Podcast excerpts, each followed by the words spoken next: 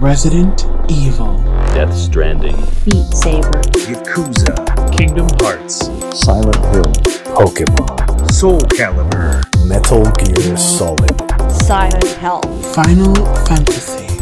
Les secrets et anecdotes de vos jeux vidéo favoris, c'est tout de suite dans un nouvel épisode de Tu savais que...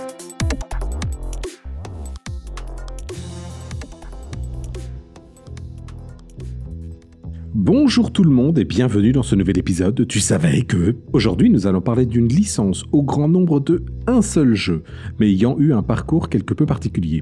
Entre flop commercial, acharnement des fans, annonce et développement d'une suite maintenant disparue des radars, je veux bien sûr parler de Beyond Good and Evil de Ubisoft. Beyond Good and Evil est un jeu d'action-aventure développé par Ubisoft Montpellier, créé par le célèbre Michel Ancel, papa de Rayman, sorti le 11 novembre 2003 sur PlayStation 2, GameCube, Xbox et PC. Pourquoi cet unique épisode mérite un tu savais que rien qu'à lui? Alors je serais tenté de vous répondre que la qualité du jeu suffit à cela, mais il y a bien plus que ça à dire à son sujet. Revenons sur son développement, son histoire, sa sortie, sa réception et son avenir. C'est parti tout d'abord, son développement. Beyond Good and Evil est commencé en 1999, soit 4 ans avant sa sortie. Ce qui veut dire que le projet a commencé un an avant la sortie de la PlayStation 2, ce qui peut expliquer son long temps de développement, puisqu'il était de réputation mondiale que la PS2 était très difficile à programmer, avec notamment ses 4 mégas de mémoire vive.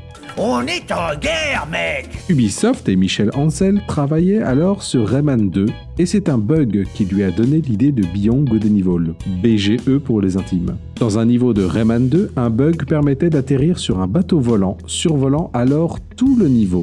Et c'est le sentiment de liberté qui a inspiré l'idée de BGE, qui fut alors nommé Project BGE Between Good and Evil. Pour l'occasion, Ubisoft a développé un moteur 3D maison, le Jade Engine, du prénom de l'héroïne. Au Optimisant le rendu de l'eau, la planète est presque entièrement constituée d'eau. Pour renforcer l'attachement émotionnel au personnage, des séquences d'accalmie sont insérées un peu partout et les personnalités des personnages sont clairement définies. De plus, un accent particulier a été mis sur les animaux et les conséquences de la guerre sur eux, leur préservation. Écoute un peu, la directrice du centre scientifico, elle veut recenser tous les animaux de la planète. Elle paye cash pour n'importe quel portrait de bestiole. L'équipe est d'environ 30 personnes. Lorsque le jeu est montré à l'E3 2002, il ne reçoit pas un accueil des plus enthousiastes. En effet, le trailer montré ne met pas en avant l'histoire ni la personnalité des personnages et ne dit rien du gameplay. Le tout dans une ambiance très années 90, très électro années 90.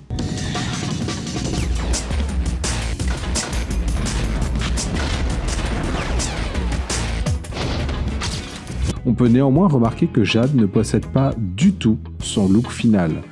Pas la même tête, pas les mêmes vêtements. Go YouTube pour vous faire un avis.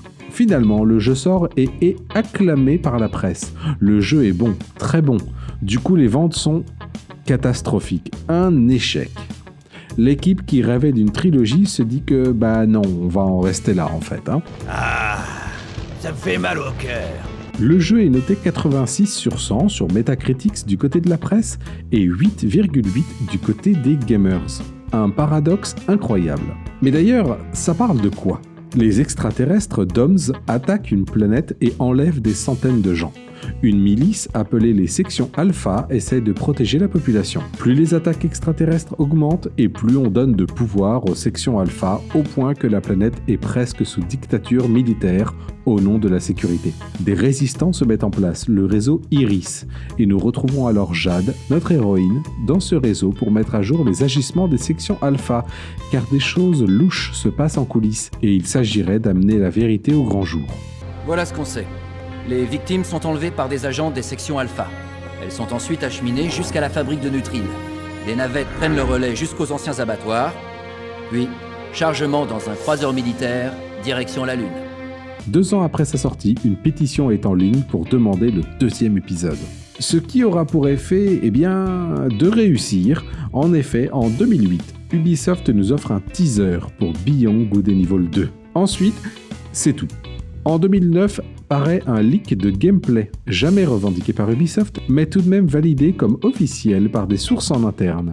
Ensuite, c'est tout. Réellement. Le jeu passe par un désert monumental entre oui oui on est dessus, plus de nouvelles, et puis bon bah en fait on va le sortir sur les prochaines consoles parce que c'est trop ambitieux, euh, puis plus rien. Et ensuite, plus rien. Et enfin, un silence complet. Mais nous aurons une version intitulée HD sur 360 et PS3 en 2011, soit 8 ans après la sortie originale. En 2012, quelques screenshots fuitent et nous montrent quelques environnements. En 2015, il se dit que Michel Hansen ne travaille plus sur le jeu, mais en fait si, puis non, puis ici. En 2017, Michel Ancel parle encore d'une trilogie et nous montre même, manette et clavier en main, une version de développement de Beyond Good Evil 2, nous montre la taille des décors et de la planète. Et en 2020, on parle d'un film sur Netflix. En 2021, on nous dit que c'est toujours en développement. En 2022, plus rien du tout, du tout, du tout, du tout, du tout. Ah si, euh, par des bruits de couloirs et autres rumeurs, Beyond Good and Evil 2 serait un véritable enfer de développement. Avec Michel Ancel qui demande à son équipe de faire et refaire des morceaux entiers de map et du jeu. Un quartier appelé Ganesh City a été refait 5 fois, si bien que le développement recule à chaque fois. Le studio a même eu une visite de l'inspection du travail en 2020 pour vérifier les conditions de travail. On parle tout de même d'humiliation au travail. Avec les scandales révélés par le journal Libération, un séisme a touché Ubisoft et Michel Ancel quitte le studio pour se consacrer à un projet de préservation de la faune et de la flore après 30 ans de travail. Vite, mademoiselle Jade, il est peut-être encore temps et enfin, en 2023, une fuite, encore une, nous remet Beyond Good au centre de l'actualité. Il existe un service appelé Ubisoft Plus qui permet d'avoir un abonnement pour profiter des jeux Ubisoft en illimité. Eh bien, quelqu'un a appuyé sur le mauvais bouton et Beyond Good and Evil édition anniversaire a été rendu disponible dans ce service. Une version très très loin d'être finie. Bon bah du coup, Ubisoft a officialisé cette édition anniversaire pour 2024. Nous aurons donc bel et bien du Beyond Good and Evil cette année, mais toujours le premier épisode. Et toujours aucune information sur un éventuel deuxième épisode ou même son annulation. Je vous conseille de faire le jeu si vous ne l'avez pas déjà fait puisque la VF est impeccable en plus du jeu incroyable en lui-même. Si vous décidez de nous rejoindre, rendez-vous à la Coudabar. Demandez Belle Mirette. Quelques anecdotes en vrac maintenant. Dans le secteur de l'usine dans le jeu, vous verrez un moustique assez particulier. Prenez-le en photo, il s'agit d'un des boss du premier jeu Rayman. Le premier skin de Jade peut être vu dans des photos dans le phare. Le jeu apparaît dans le livre Les 1001 jeux à faire avant de mourir, et je valide ce jugement. Au Canada, dans des paquets de fromage, était offert une version PC du jeu, CD inclus. Peter Jackson, connu mondialement notamment pour le film Le Seigneur des Anneaux, est un fan du jeu, au point qu'il a tout fait pour avoir Michel Ancel au développement du jeu King Kong, adaptation du film de Peter Jackson.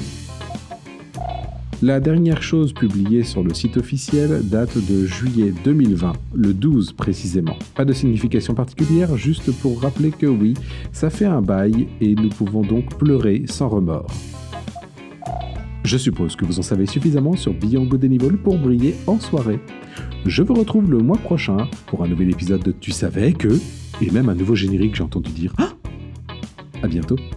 Ah, bravo, Nico Le roi des saligots, ouais L'empereur des crétins Le peuple des abrutis Le grand architecte de... qui me casse les oreilles.